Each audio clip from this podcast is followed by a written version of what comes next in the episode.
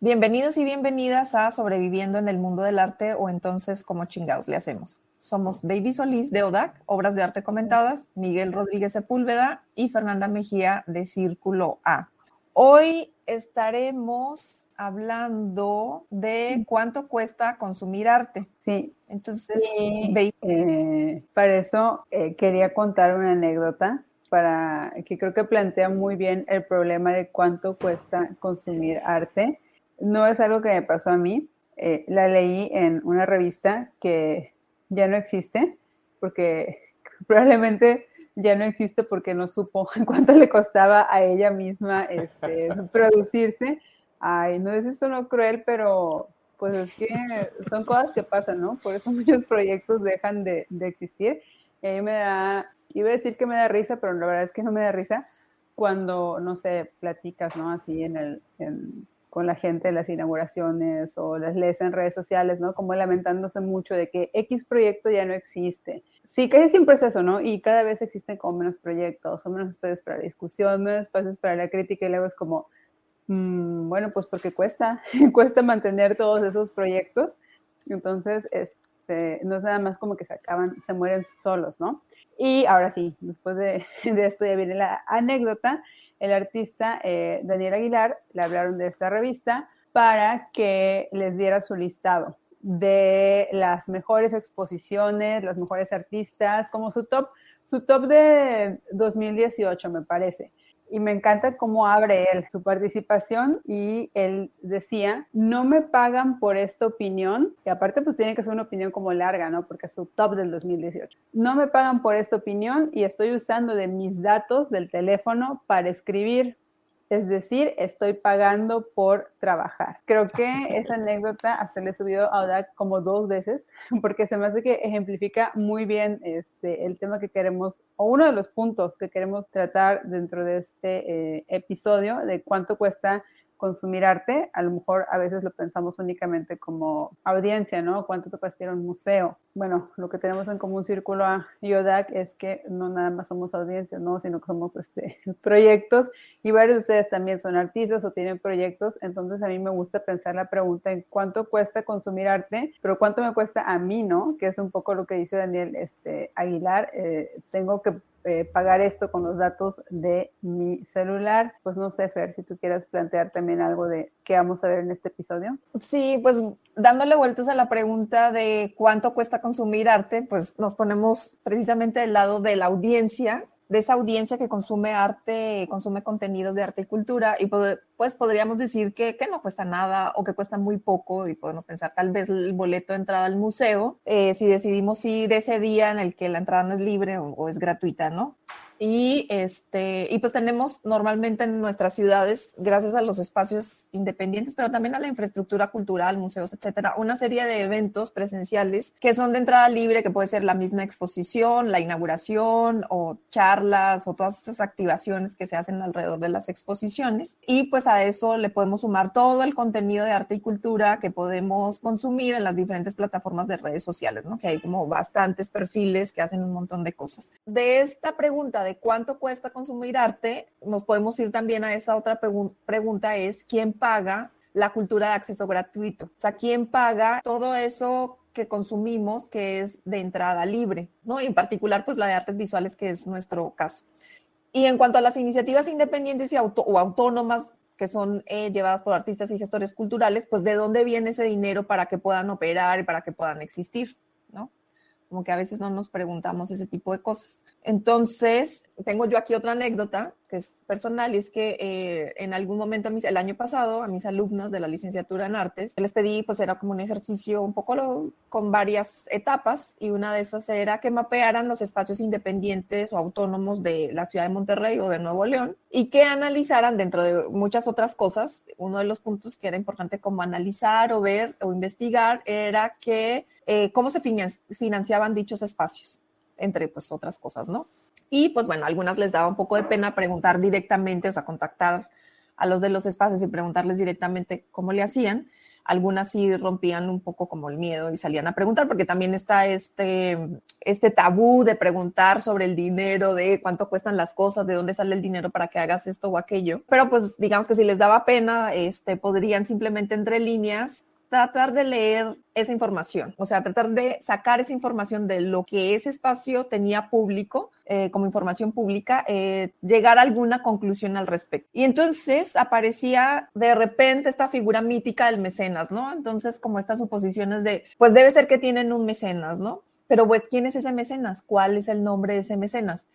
O probablemente es que en realidad tienen una beca, pero vienen más preguntas. ¿Por cuánto tiempo es esa beca o de qué monto es esa beca, cuántas personas trabajan allí, se les pagan honorarios a esas personas, etcétera, etcétera. Y una de las conclusiones a las que llegaban es que eso era posible en gran medida porque los gestores de ese espacio, sean artistas, gestores, curadores, que tengan, que, que fungen todos estos roles, invierten recursos propios, recursos propios que son recursos materiales y recursos humanos, tiempo, ¿no?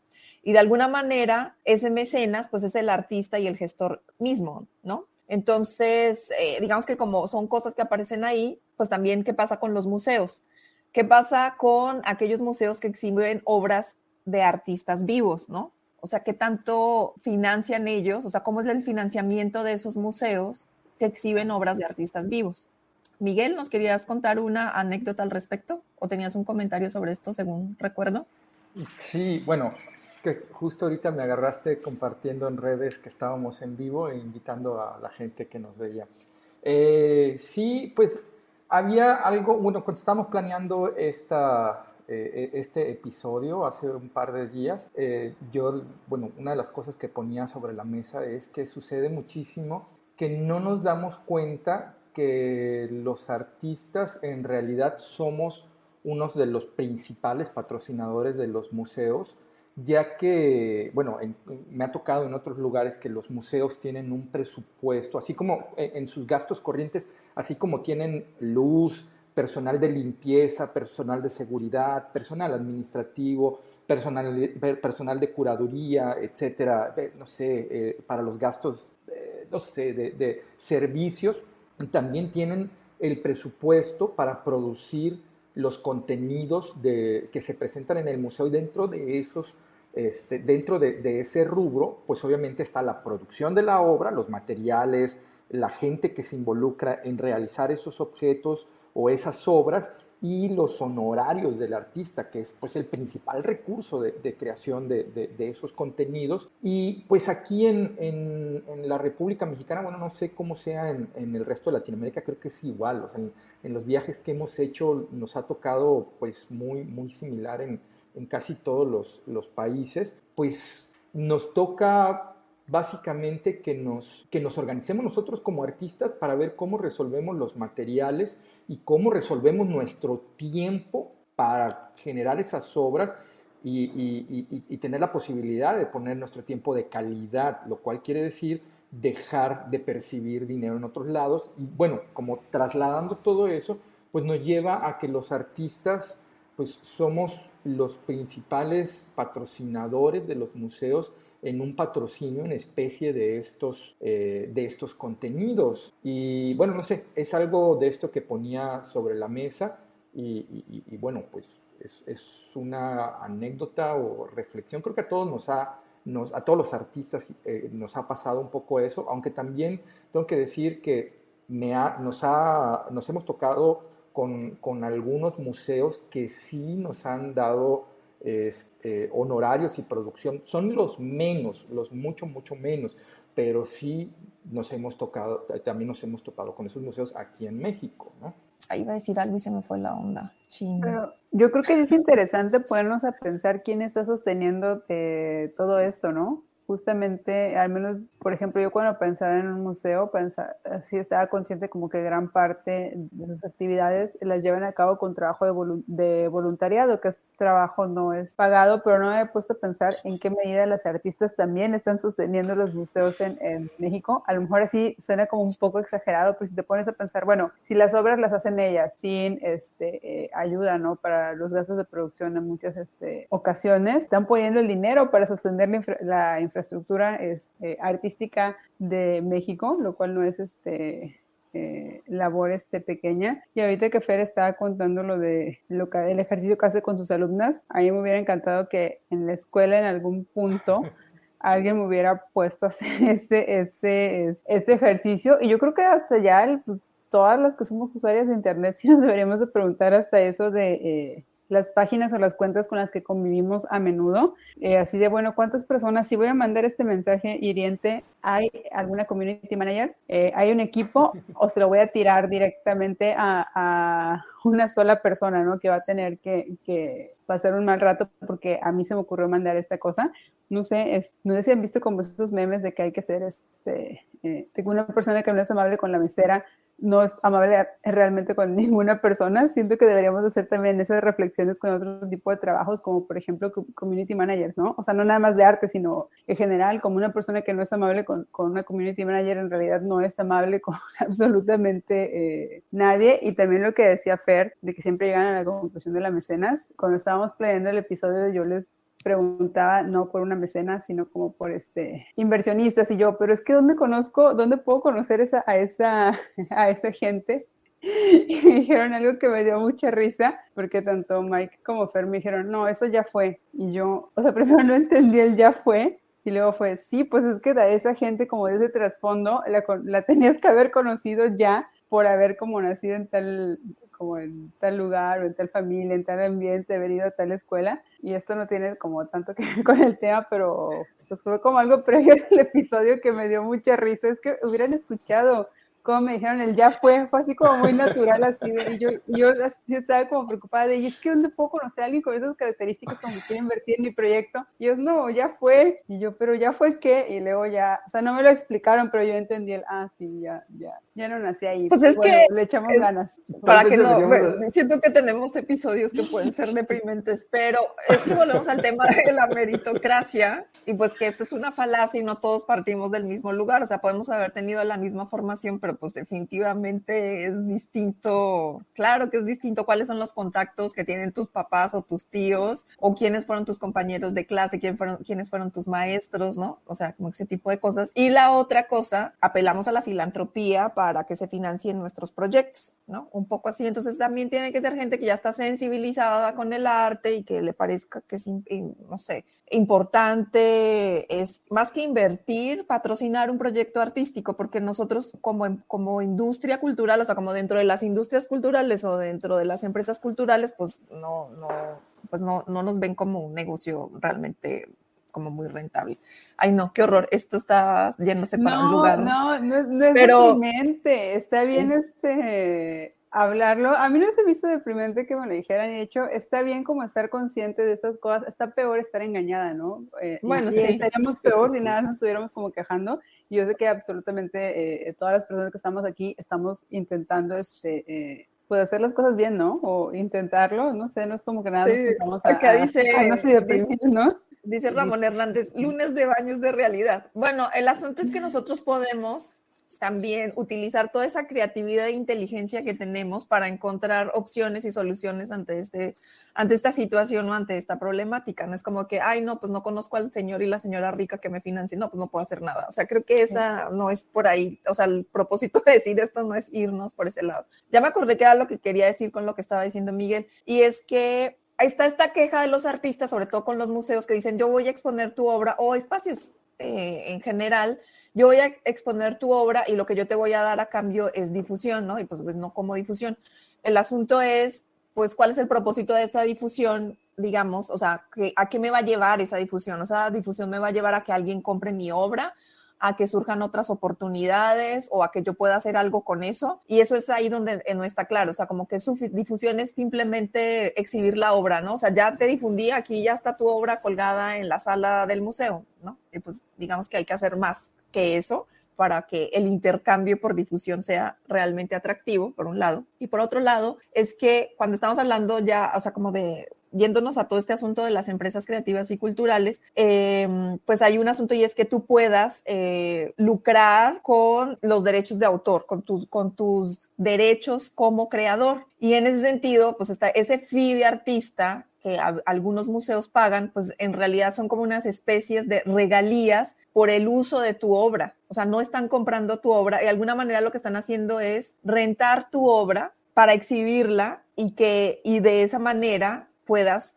tener un ingreso por la creación de tu obra, cosa que, pues que no se está dando, bueno, no se ve de esa manera particular, como un pago de regalías por esa obra que tú produciste, o sea que en realidad es como si se pagara por esa renta de esa obra, ¿no? Va a estar exhibida esta obra estos dos meses, este mes, estos tiempo que sea, y entonces hay un pago al artista por esa renta de esa obra que pues va, le va a ayudar al museo a tener un tránsito de audiencias, para, no sé, muchas cosas que suceden alrededor del museo con con esos contenidos artísticos. Pues que no, no se da realmente de esa manera, no está en el presupuesto, pero creo que es importante como empezar a nombrarlo y que si en algún momento alguno de ustedes, alguien por acá que nos escuche ahora cuando subamos este, este episodio en el futuro y si por casualidad va a trabajar como funcionario público, tenga en cuenta esto, va a hacer sus presupuestos tiene, tiene el deseo de ser director de museo, director de museo, secretaria de cultura local, estatal, federal o lo que sea, por favor piensen que una manera de pagarle a los artistas es pagar esas regalías por la obra. A mí que dice que alguien aquí aspira a eso. Ah, no sé si alguien aquí, pero sí yo sé de gente que aspira a ese tipo de cosas. Entonces es como para que lo tengan en cuenta en el futuro, cuando se logre ese deseo, que eso hace parte también como de la labor que van a hacer cuando lleguen a ser funcionarios en el lugar en el que se encuentren es como uno de mis deseos aquí. Yo ahora aspiro a eso, antes no aspiraba a eso, pero a partir, desde hace como un minuto aspiro a eso, no me había puesto a pensar así de, pues bueno, al final alguien va a pensar con el presupuesto de difusión, voy a ser yo. O sea, ahora quiero, quiero, fíjate nada más lo que haces, Fer, ahora quiero trabajar en un museo, nada más para eso. En serio, en serio, hasta tener un puesto de cultura nada más para eso, porque Baby Solís para secretaria de Cultura de Tamaulipas. Nunca, no? te acuerdo que nunca lo había pensado, pero es como, bueno, si así alguien va a pensar en la difusión dentro de los presupuestos, así es como es mi nueva meta en la, no, es, o sea, es en serio, pero es en broma al mismo tiempo, no es como mi meta, pero creo que es la única razón por la que encuentro atractivo, fíjate, trabajar en un museo, como por tener acceso a, a, a poder hacer los presupuestos. Y no sé si eh, eh, la audiencia esté, sepa cuánto te pagan por exponer en un, en un este, museo. El único dato que yo tengo es el del el MUAC, porque está en la pieza de un artista. También otro artista lo dijo como en una, en una este, entrevista. Y no sé si alguien del público quiere adivinar como cuánto, o sea, piensen que un expo en el MUAC dura como dos o tres meses. Este, bueno, igual nadie va a decir un número, entonces ya lo digo yo. Eh, te pagan aproximadamente 15 mil como tu honorario de, bueno, como tu fin, no sé si sea honorario lo, lo correcto el término para esto, o tus regalías, no sé, pero según yo son como este, 15 mil. ¿No? Igual alguien puede desmentir el, el, dato, pero el que yo tengo entendido es ese, ¿no? Como para que hagan la cuenta, es, este, es menos que dos foncas. Bueno, es menos que dos jóvenes creadores, ¿no? O como se llame ahora. Y, bueno, y si no, también pueden buscar por ahí el dato en, en, el, en la obra que decía Baby de, de Víctor Sulzer, ¿no? Búsquenlo ahí en, en Instagram y, y, vean su meme pintura con el tema. Pues estábamos, como, bueno, platicando sobre todo esto, pues tenemos claro que pues nada es gratis, o sea, como que eso de que sea gratis, por eso me gusta utilizar como la, la frase más bien como entrada libre o acceso libre más que gratis, porque no existe tal cosa como la, o sea, tengo conflicto con ese término de gratuidad porque eso en realidad alguien lo está pagando, entonces, o lo estás pagando tú sin que te des cuenta, ¿no? Por ejemplo, con todas, todas estas cosas que consumimos en redes, pues que básicamente lo que tú estás pagando con tus comportamientos de consumo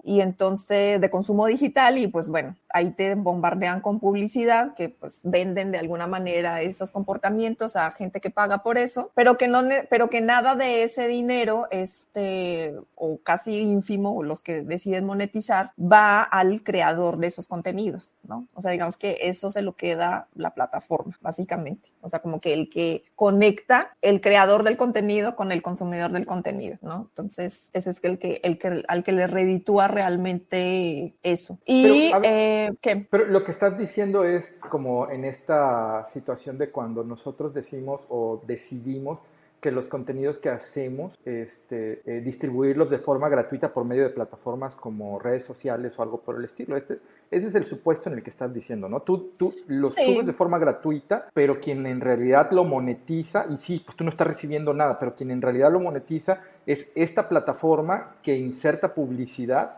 entre tus contenidos que tú no estás monetizando. Claro, y si decides monetizar, porque muchas veces te dicen, sube los contenidos a YouTube o a Instagram o a Facebook, ya que monetizas ahí, pues cuánto tienes que hacer para realmente monetizar, o sea, te llega ínfimo, o sea, lo que te llega es una cosa de nada, o sea, tienes que, o sea, es como, o sea, realmente tienes que pensar como en otras formas de, o sea, si lo que te interesa es, digamos, tener un ingreso de ahí, pues hay que pensar otras cosas, hay que, ahí sí utilizar la creatividad, la inteligencia, la capacidad capacidad de análisis para encontrar salidas a, a eso, ¿no? Hace rato Fer dijo algo también como fuera de, de, aquí que siento que vale la pena retomar ahorita que está diciendo lo de la creatividad, que las personas del arte, y esto no tengo pruebas, pero tampoco tengo dudas, o no, sí tengo pruebas, sí tengo pruebas con muchas conversaciones y cosas que pueden en internet, neta, nos sentimos más inteligentes, más especiales, más todo que la persona, por así decirlo,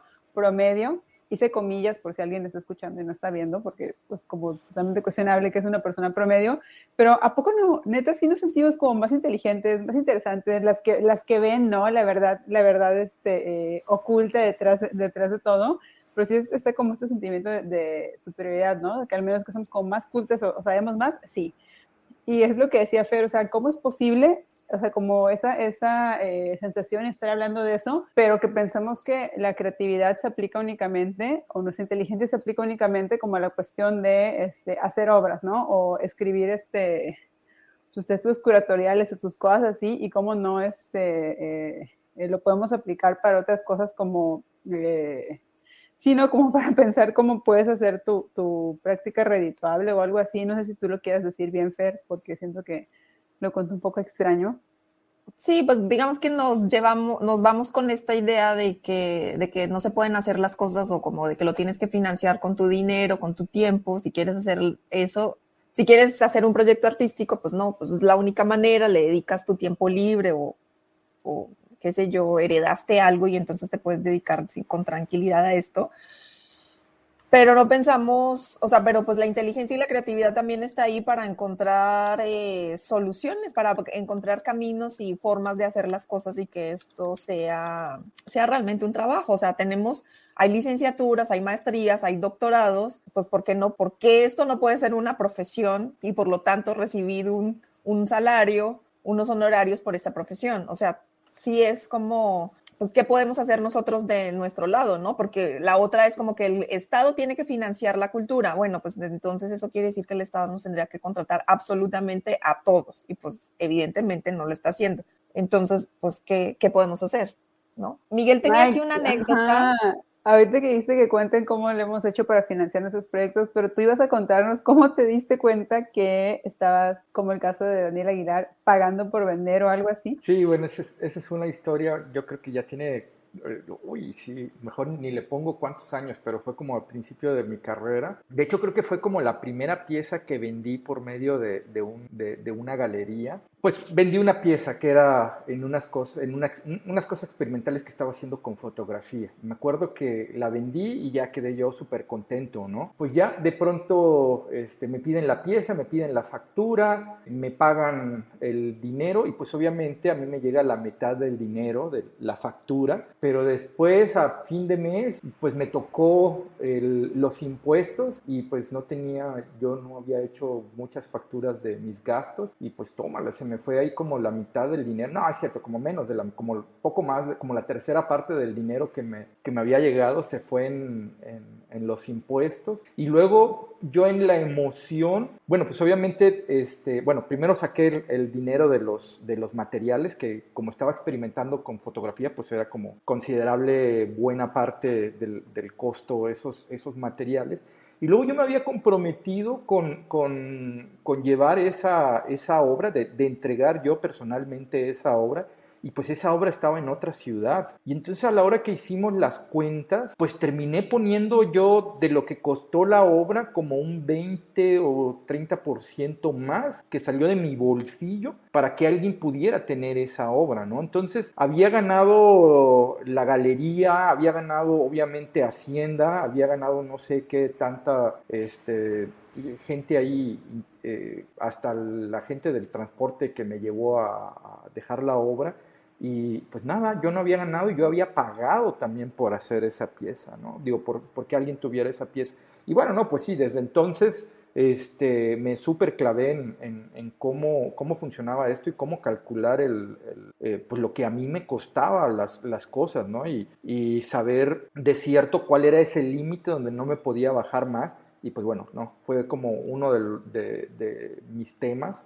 Y, y, pues obviamente también algo de lo que hice fue eh, investigar, me enteré del programa pago en especie de Hacienda, que es donde los artistas tenemos la posibilidad de pagar en especie lo que facturamos de obra y pues bueno, ahí nos, ahorramos algo de, impuestos. Dice Ramón Hernández, se cobra IVA e ISR al vender obras, depende cómo lo factures y justo de eso estoy hablando, porque en aquel entonces yo facturé, yo hice una factura no de pago en especie, entonces pues para Hacienda tú estás vendiendo un bien mueble y, y tan tan, o sea, toca IVA e ISR, pero ya cuando, cuando estás en pago en especie, pues ahí hay como una tabla, ¿no? De, este, de una a seis piezas, tributas una, de siete a once, tributas dos y, así, ¿no? Y creo que lo más que puedes, lo más que te toca pagar son seis, seis obras al año. Ya si vendiste, no sé, arriba de qué tanto, tú sigues pagando seis,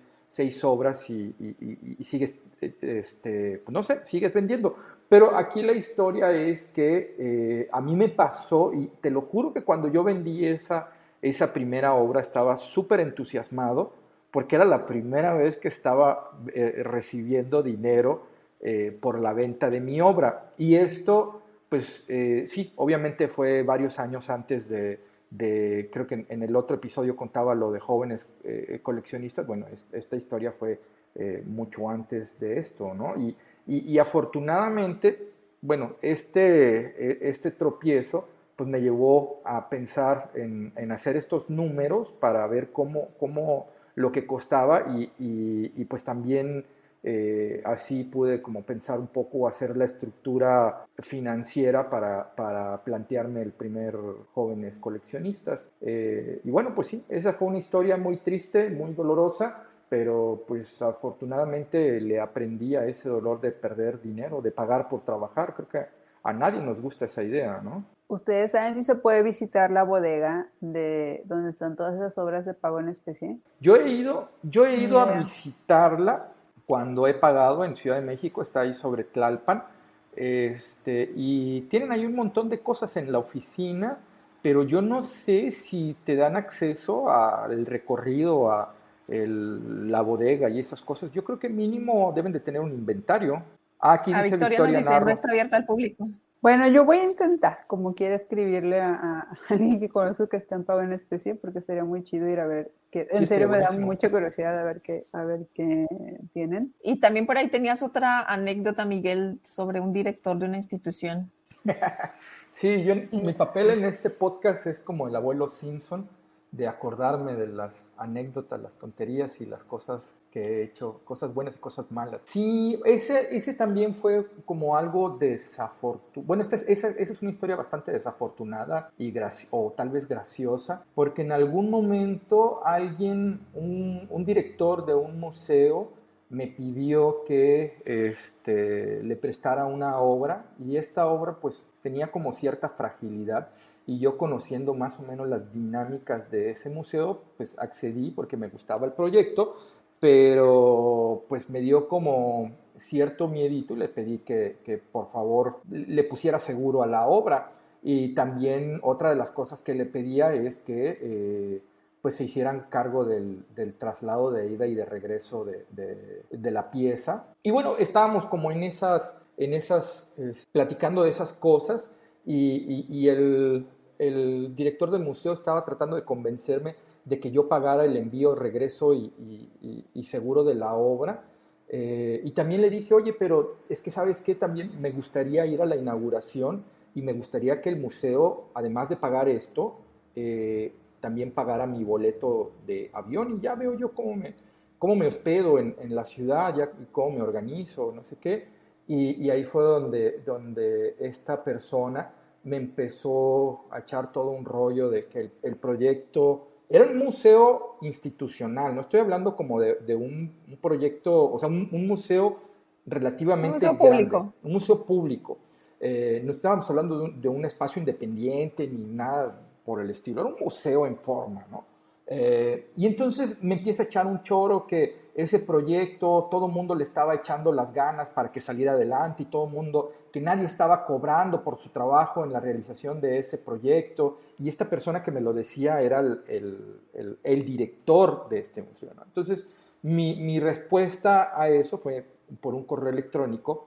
Le, le dije que, que, ah, que lo sentía mucho, o sea, no, mi impertinencia de, de en tal caso estar pidiendo que el, que el museo eh, pagara el traslado y, de la obra y mío y no sé qué, pero que si me comprobaban que, que, realmente el, eh, él como director del museo y su, eh, su asistente curador, ninguno de los dos estaba cobrando honorarios por ese trabajo en el museo, yo con todo gusto me endeudaba con la tarjeta y hacía todo eso. Obviamente pues no, o sea, este, este personaje del museo sí cobraba sus honorarios y estoy seguro que cobraba bastante bien, eh, pero me estaba tratando de envolver con ese asunto de que todo lo estamos haciendo de forma gratuita y, pues nada, obviamente el, tipo enloqueció y, se super ofendió y todo esto, ¿no? Y bueno, pues para mí en, este entonces, eh, bueno, ya eh, termina siendo como una historia graciosa, que eso también pasó hace como, uy, yo creo que como casi 20 años, ¿no?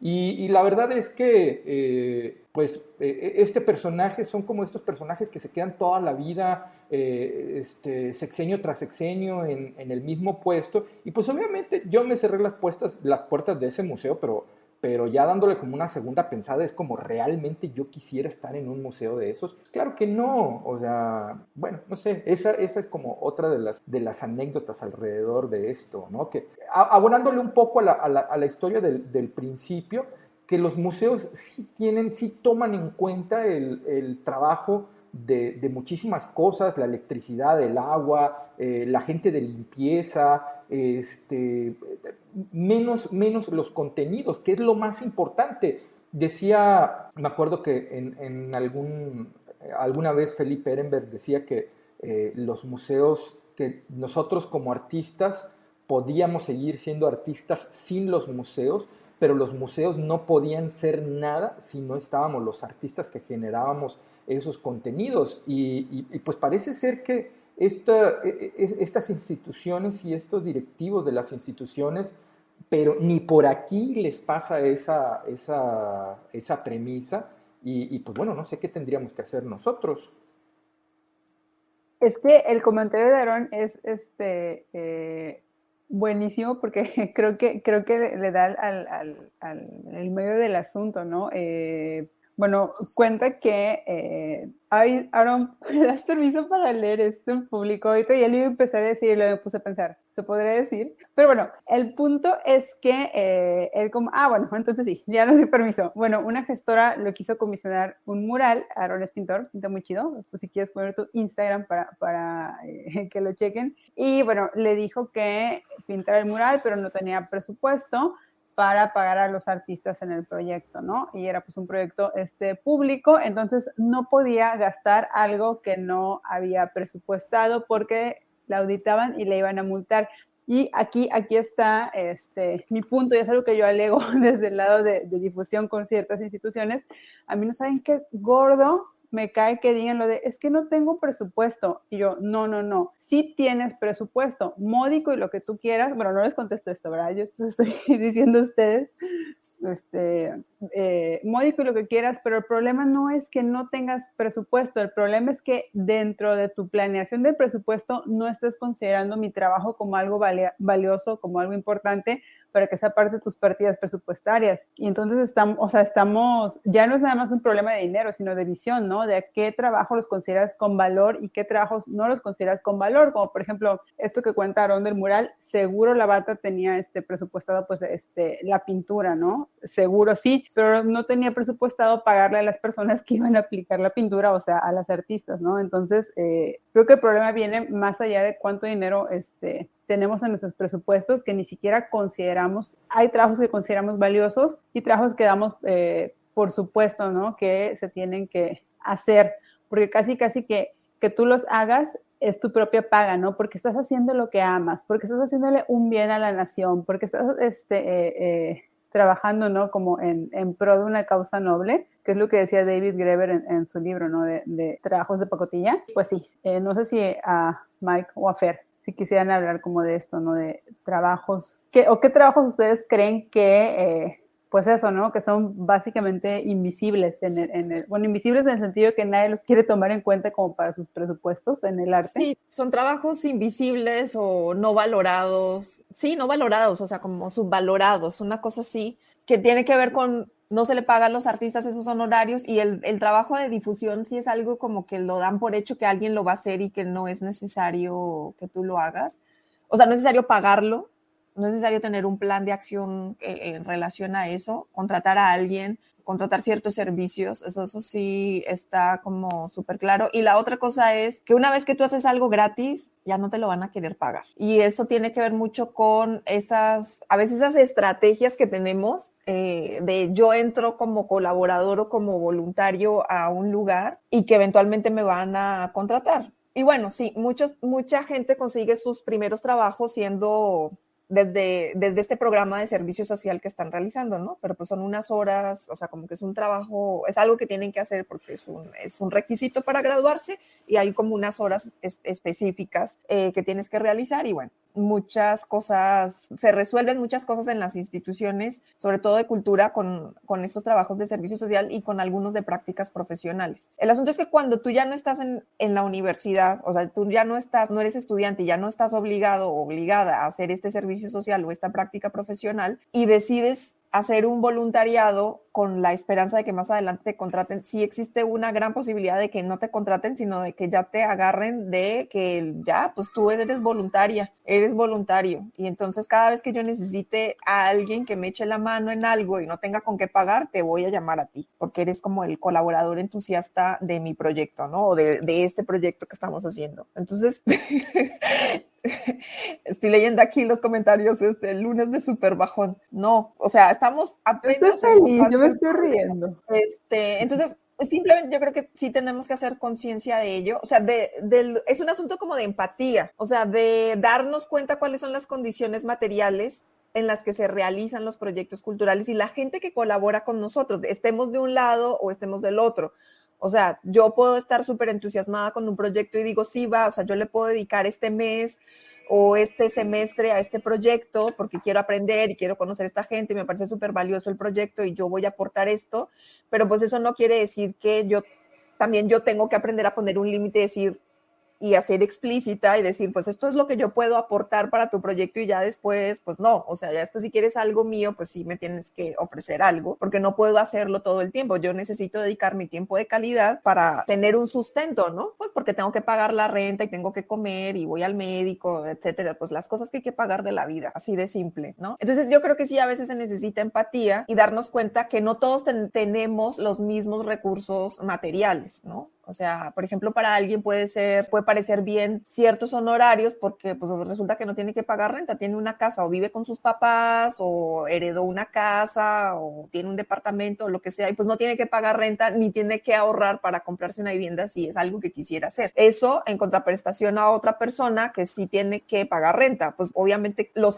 no se pueden medir los salarios entre si tienes que pagar renta o no tiene que pagar renta. O sea, si es una persona que tiene su casa, pues qué chido, tiene ese dinero adicional, pero una que no tiene tiene casa, pues tiene que pagar renta y lo necesita. Entonces, como que, como que a veces medimos ciertas cosas en relación como a nuestros ingresos y no como, ahí volvemos al tema de los tabuladores, que sí es importante tener un tabulador sobre el costo de vida, o sea, como para saber, pues, cuánto es lo que hay que, cuánto es lo que hay que pagar, cuáles son como las bases de lo que tendríamos que tener ahí de pago. Y bueno, no es lo mismo que mi colaborador voluntario, yo tengo mi proyecto en cierta zona de la ciudad y mi colaborador vive cerca, a decir, ah, mi colaborador vive al otro extremo de la ciudad y tarda dos o tres horas en llegar, ¿no? Y tiene, no tiene dinero, tiene muy poco dinero para comer ese día, ¿no? O sea, es como que hay que fijarse muy bien quién está colaborando en nuestros proyectos, porque a veces ahí podemos, ahí pasan cosas raras, que yo creo que todos tienen historias que contar al respecto. Pero vaya, para no este, deprimirnos, ¿qué soluciones podríamos tener, no? Y yo creo que una es definitivamente tomarnos muy, muy en serio la realización de los presupuestos de nuestros proyectos, ya sea producción de obra, proyectos de gestión, proyectos educativos, etcétera, ¿no? Porque una salida económica que nosotros tenemos es la de los proyectos educativos y a veces ves los precios de los, de, los cursos, diplomados, talleres, etcétera, que hacen por ahí, dice uno, o sea, a ver, eso las cuentas no cuadran. Entonces yo creo que sí, sí sabemos sumar, de verdad sabemos sumar, sabemos restar, sabemos dividir, son operaciones básicas que se aprenden en la primaria, tenemos una calculadora en el celular, o sea, no lo tenemos que hacer a mano, pero sí hacer el presupuesto. O sea, realmente no es tan complicado de verdad, pero sí es un ejercicio súper importante para saber cuánto cuesta lo que estamos haciendo. Y sobre todo tenemos que, por lo menos para saber, para saber cuánto me están dando, cuánto conseguí, me dieron esta beca. Ah, fantástico, o sea, increíble. Valoraron tu proyecto y te dieron esta beca. ¿Qué es lo que tú estás poniendo en especie y cuánto cuesta eso? O sea, si tú tuvieras que contratar, contratar a alguien para que coordinara tu proyecto, es, tú estás donando ese trabajo, pues cuánto costaría, cuánto le tendrías que pagar a esa persona. Si tú no tuvieras voluntarios, cuánto le tendrías que pagar a esos voluntarios. Si quieres a difusión, cuánto tendrías que pagar de difusión. O sea, son como muchas cosas que hay que considerar si, si los artistas, estás diciéndole a los artistas que hagan ese trabajo y solamente les vas a dar los materiales. Bueno, ¿cuánto tendrías que pagarle y cuánto es lo que esos artistas están donándole a tu proyecto con su trabajo? O sea, esas cosas hay que verlas. O sea, hay que ser conciencia y eso es ponerle un número. Y no tiene nada de malo ponerle un número a eso. Ahora, si tu proyecto es de carácter utópico, que está bien, si lo que tú quieres hacer es un proyecto utópico, está fantástico, nadie te está diciendo aquí que no lo hagas, pero sí sé explícito. Esto es un proyecto utópico que se hace porque yo quiero probar esto, quiero buscar alternativas y yo lo hago en mis tiempos libres y se hace, se hace lo vamos a hacer mientras yo pueda, yo quiera, tenga recursos, ¿sí? O sea, de pronto hay un mecenas que nos ayuda con esto, pero lo demás lo ponemos nosotros. Este, eventualmente me gano una beca, pero pues lo demás lo estamos poniendo y así funciona el proyecto y cada quien de los que participan en este proyecto tiene un trabajo, vive de ese trabajo y este proyecto tiene estas características. Pero yo creo que eso sí tiene que ser explícito porque hay otros proyectos que son autoempleo, que, que vienen de la necesidad de buscar un empleo, pues porque el Estado no nos puede contratar a todos. O sea, y la iniciativa privada grande con proyectos culturales no nos puede contratar a todos. Entonces, nosotros estamos en la necesidad de ver qué hacemos. O sea, y no es como de vete a trabajar de otra cosa, cambia de profesión. No, yo quiero ser trabajador de arte y cultura. Entonces, iniciamos una serie de proyectos como puede ser ODAC o puede ser Círculo A que tienen esa dinámica del autoempleo, ¿no? Y pues esto no es un proyecto de carácter utópico, no son proyectos que tienen esa característica. Entonces, no tenemos por qué estar todos obligados a ser utópicos o a ser productivos económicamente, por decirlo así, pero sí tiene que estar claro que esas cosas son así, porque a veces con estos proyectos que son como de más personales y que yo lo financio cuando yo pueda y me consigo lo que yo pueda, etcétera, cuando uno pregunta, bueno, ¿y cómo financias tu proyecto? O sea, no, empiezan a patinar, o sea, no lo tienen claro. No, es que tengo un mecenas, es que tengo no sé qué, como romantizando la cosa, cuando lo único que hay que decir, no, pues esto yo lo hago con mis recursos, o sea, somos tres personas y le metemos nuestros recursos, nuestro tiempo y eventualmente conseguimos a alguien. Alguien nos presta una casa, alguien nos da algo de dinero y pues así está bien y lo vamos a hacer mientras tengamos energía y tiempo para hacerlo. Ah, fantástico. ¿No? Pero es, y está bien esos proyectos, ¿no? Pero se queda claro que es un proyecto que alguien hace en el fin de semana o con otro tiempo y con otra intención y que no está peleado para nada con esos otros tipos de proyectos que tienen que ver con una economía como muy clara de poder tener un sustento diario o, el sustento mensual que necesitamos este, para tener una vida medianamente digna como trabajadores de arte. Entonces yo creo que este sí es y es una tarea fácil de hacer, o sea, porque en realidad no se requieren unas matemáticas muy avanzadas. Y en eso, precisamente, en la realización de ese presupuesto, pues hay que cuantificar también todos esos recursos, ¿no? Pues las horas de trabajo, rentas de espacio, internet, agua, luz, equipos, etcétera. En esa misma medida, hacer una conciencia de lo que le cuesta a los otros la realización de sus propios proyectos. Porque a veces no somos, o sea, queremos, somos empáticos en la medida en que pedimos empatía para nosotros, pero no somos empáticos con el otro, ¿no? O sea, como de, y bueno, ¿y esa persona cómo le hace, ¿no? O sea, de, qué está pasando con, esa, con, esos, con esos colectivos o con esos gestores, con esos artistas, cómo está funcionando eso, por lo menos desde el gremio, me parece que eso es importante. También es importante darse cuenta quién paga esa medida, o sea, lo que sea que se esté recibiendo, creo que es importante darse cuenta de quién paga, o sea, si es, eh, si es un programa, si es una institución de gobierno, eh, lo que estamos analizando, si es una iniciativa privada, pero es de grandes empresas, o sea, no es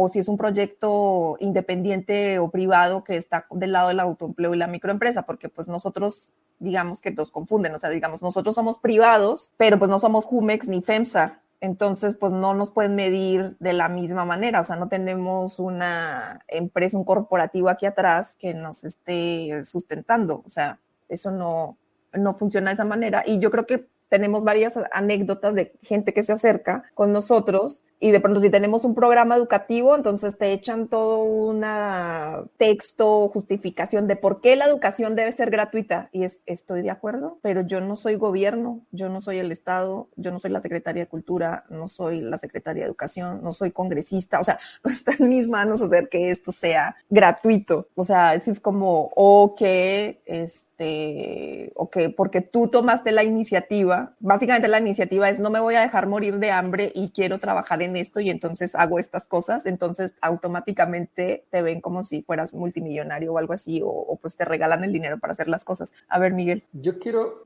retomar un poco lo que decías, eh, tu punto anterior sobre también ser empático, que pedimos la empatía con nosotros, pero nos falta ser empáticos con, con eh, con otras personas que podrían proveernos de productos o servicios que utilizamos de primera mano en, nuestra producción o difusión de nuestro trabajo. Y, creo que es muy eh, cierto eso, nos falta ser empáticos porque siempre vamos con, con el asunto de que como yo soy artista, regálame, no me cobres la administración o la contabilidad de mi estudio. Como yo soy artista, no me cobres la renta de mi estudio. Como yo soy artista, pero las otras personas también tienen que tener esos ingresos, así como nosotros también tenemos que tener esos ingresos para poder pagar nuestra renta u otras cosas. Y creo que, creo que una de las cosas que se vale mucho es hacer intercambios. O sea, creo que eh, podemos tener algún compañero o compañera que se dedica a la fotografía, si nosotros somos pintores o escultores, podemos tener un, y necesitamos unas muy buenas fotografías de nuestro trabajo para, este, no sé, eh, para nuestro archivo, para nuestro catálogo, para nuestro, lo que ustedes quieran, y no tenemos dinero para, para, para la fotografía, se vale plantearle a, esta persona que si eh, le cambiamos la obra a cambio de las fotografías, y bueno, ahí hay un asunto de trabajo por trabajo que muchas veces ni siquiera tenemos la empatía de reconocer ese,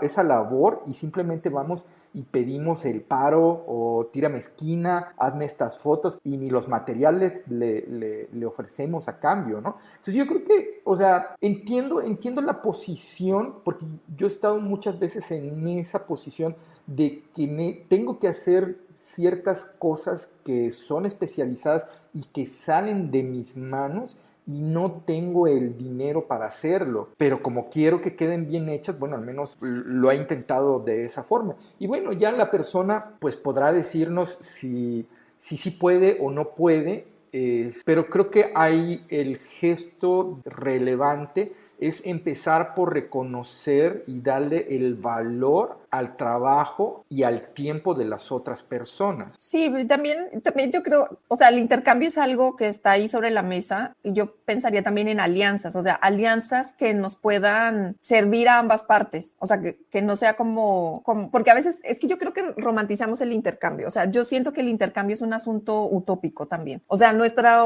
la cosa que tenemos para hacer intercambio, esa cosa simbólica se llama billetes, moneda, es eso. Ese, ese, eso es, es ese instrumento simbólico que tenemos, ese objeto simbólico que tenemos para hacer eficientes los intercambios es el dinero. Es así de simple. Entonces, romantizamos también el intercambio y es como de, o sea, es un asunto como de equilibrar la balanza y es en qué momento no tengo y yo qué puedo ofrecerle a, esa, a ese otro profesional, a ese colega para que podamos hacer las cosas juntas y que esa persona no salga perdiendo, porque muchas veces ofrecemos obra y es como de, pues, si me gusta la obra del artista, pues yo puedo decir, ah, sí va, yo te hago eso porque me gusta tu obra y yo quiero tener algo, algo tuyo y, hacemos el intercambio. Pero eso puede ser un intercambio de una vez, o sea, no puedo tener 10 obras, 20 obras, 50 obras, 100 obras del mismo artista, ¿no? O sea, ahí también hay un límite en eso, también hay que ser conscientes eh, de ello, o sea, como que los intercambios también tienen un límite y entonces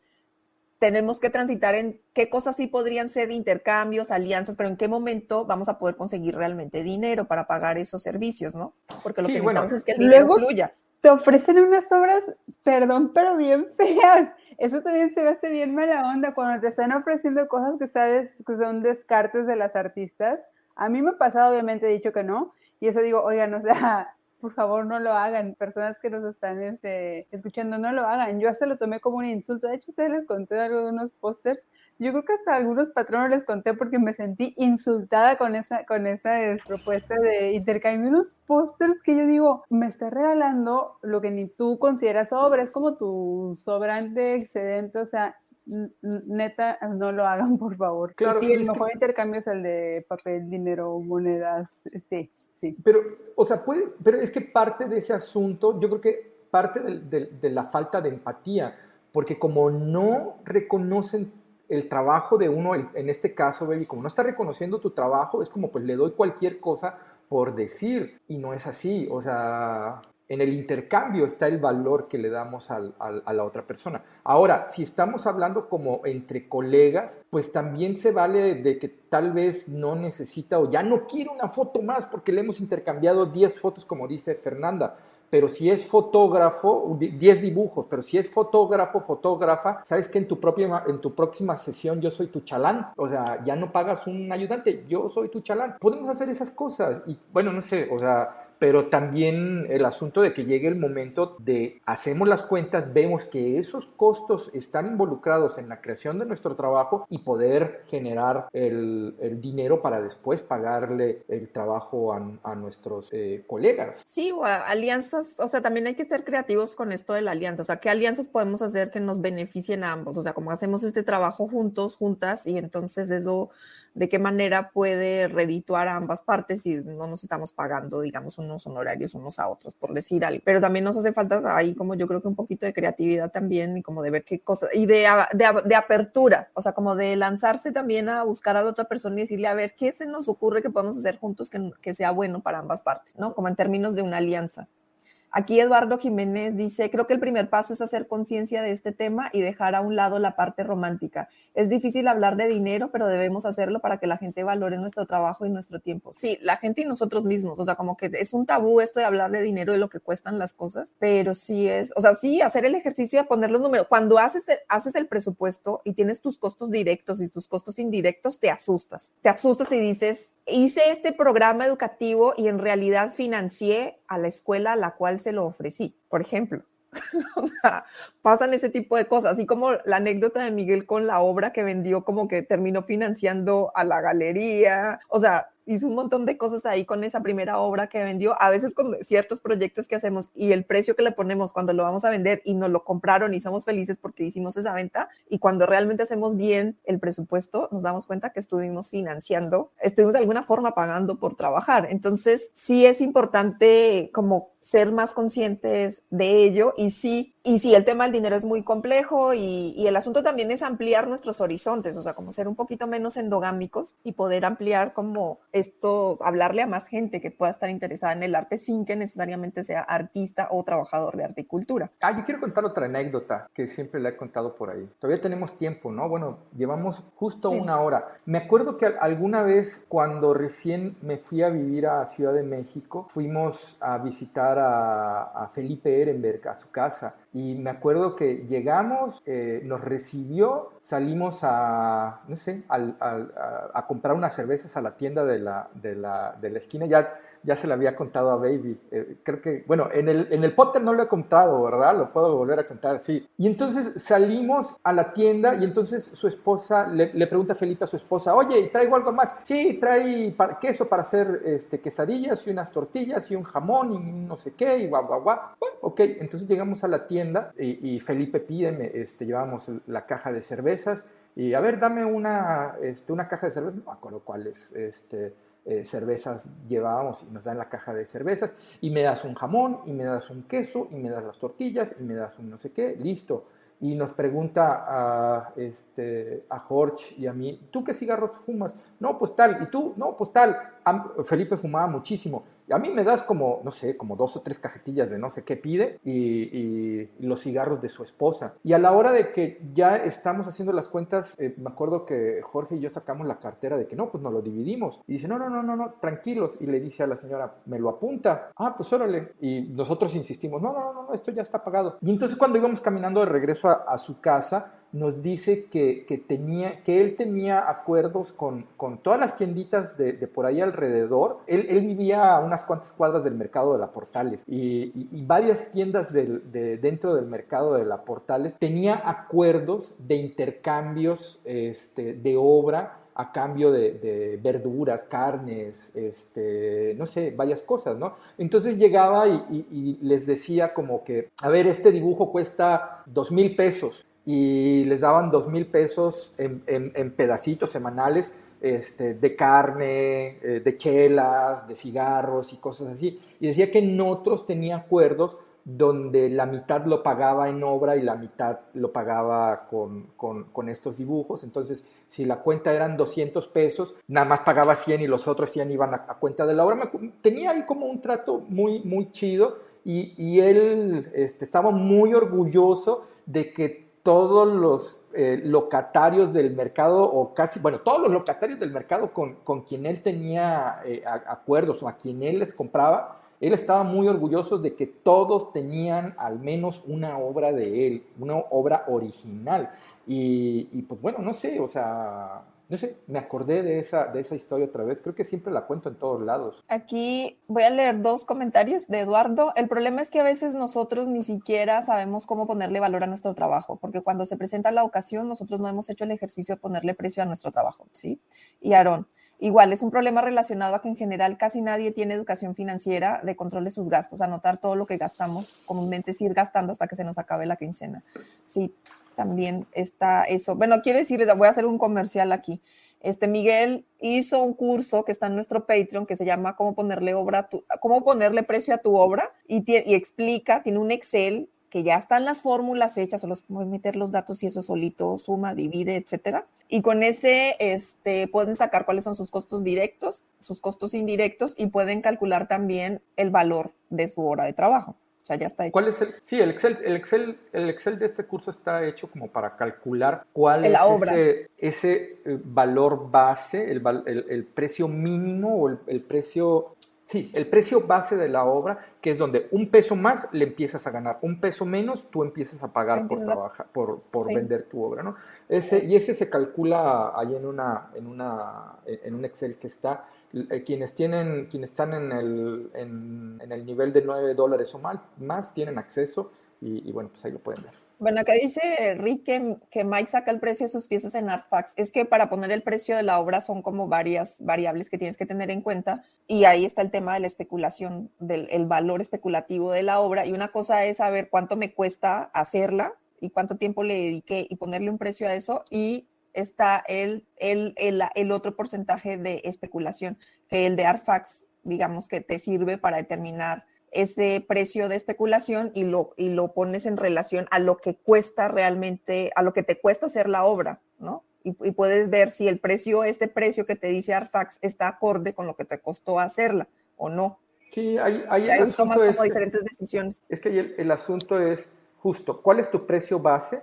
Que siempre es importante para, para tener claro cuando vas a negociar que, no sé, o sea, hay veces que, llega un coleccionista y te ofrece, y tú tienes tu precio, y te ofrece algo y tú por la emoción de que te está ofreciendo no te diste cuenta que ya te bajó de esto. Y entonces saber ese precio base pues es súper importante porque no importa qué tan necio o necia se ponga la persona con la que estás negociando, tú sabes que no le puedes bajar de este lado y si le bajas, que te quede claro que a ti te está costando eso, pero entonces, ¿por qué estás haciendo esa concesión? ¿De qué otra forma vas a tener eh, a, este, recapitalizar eso que dejas de ganar o que te está costando. Y aquí lo que dice Velasco es que eh, en, los procesos de, cómo ponerle precio en específico a las obras de arte, es importante saber eso, sobre todo cuando estamos empezando y, nuestros precios pues son los de artistas emergentes y los precios máximos que puede tener la obra, que es de lo que habla Fer, que son los precios especulativos que tienen que ver con la oferta y la demanda y estos rangos, pero entonces también hay otras, otras formas para ver cómo en este precio mínimo